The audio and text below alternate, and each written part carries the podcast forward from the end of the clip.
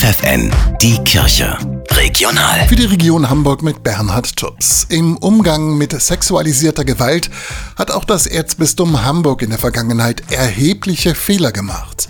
Das schreibt der Hamburger Erzbischof Stefan Hese in einem Brief an die Mitarbeitenden seines Bistums. Die Verantwortlichen haben Betroffene im Stich gelassen und Täter geschützt. Das offenbart eine Studie der Universität Osnabrück. Dafür nur um Entschuldigung zu bitten, wäre zu wenig, so der Erzbischof. Deshalb will er sich weiter verstärkt dafür einsetzen, dass im Erzbistum Hamburg die Sorge um die Betroffenen und der Umgang mit den Beschuldigten verbessert wird. Aus dem gewohnten Alltag ausbrechen und einfach mal ein Abenteuer wagen.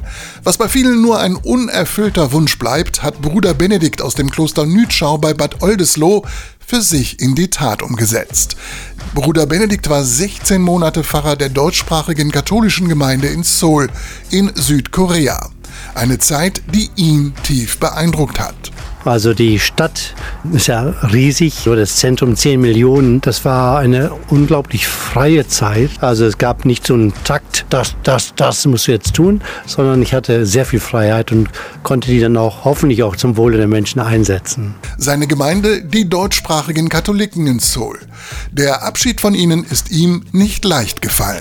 Ich habe geheult, also so, ähm, ja, weil mir Menschen ans Herz wachsen. Und es waren einfach sehr schöne Beziehungen. Dann tut, fällt mir das schwer. Sagt Bruder Benedikt aus dem Kloster Nütschau bei Bad Oldesloe.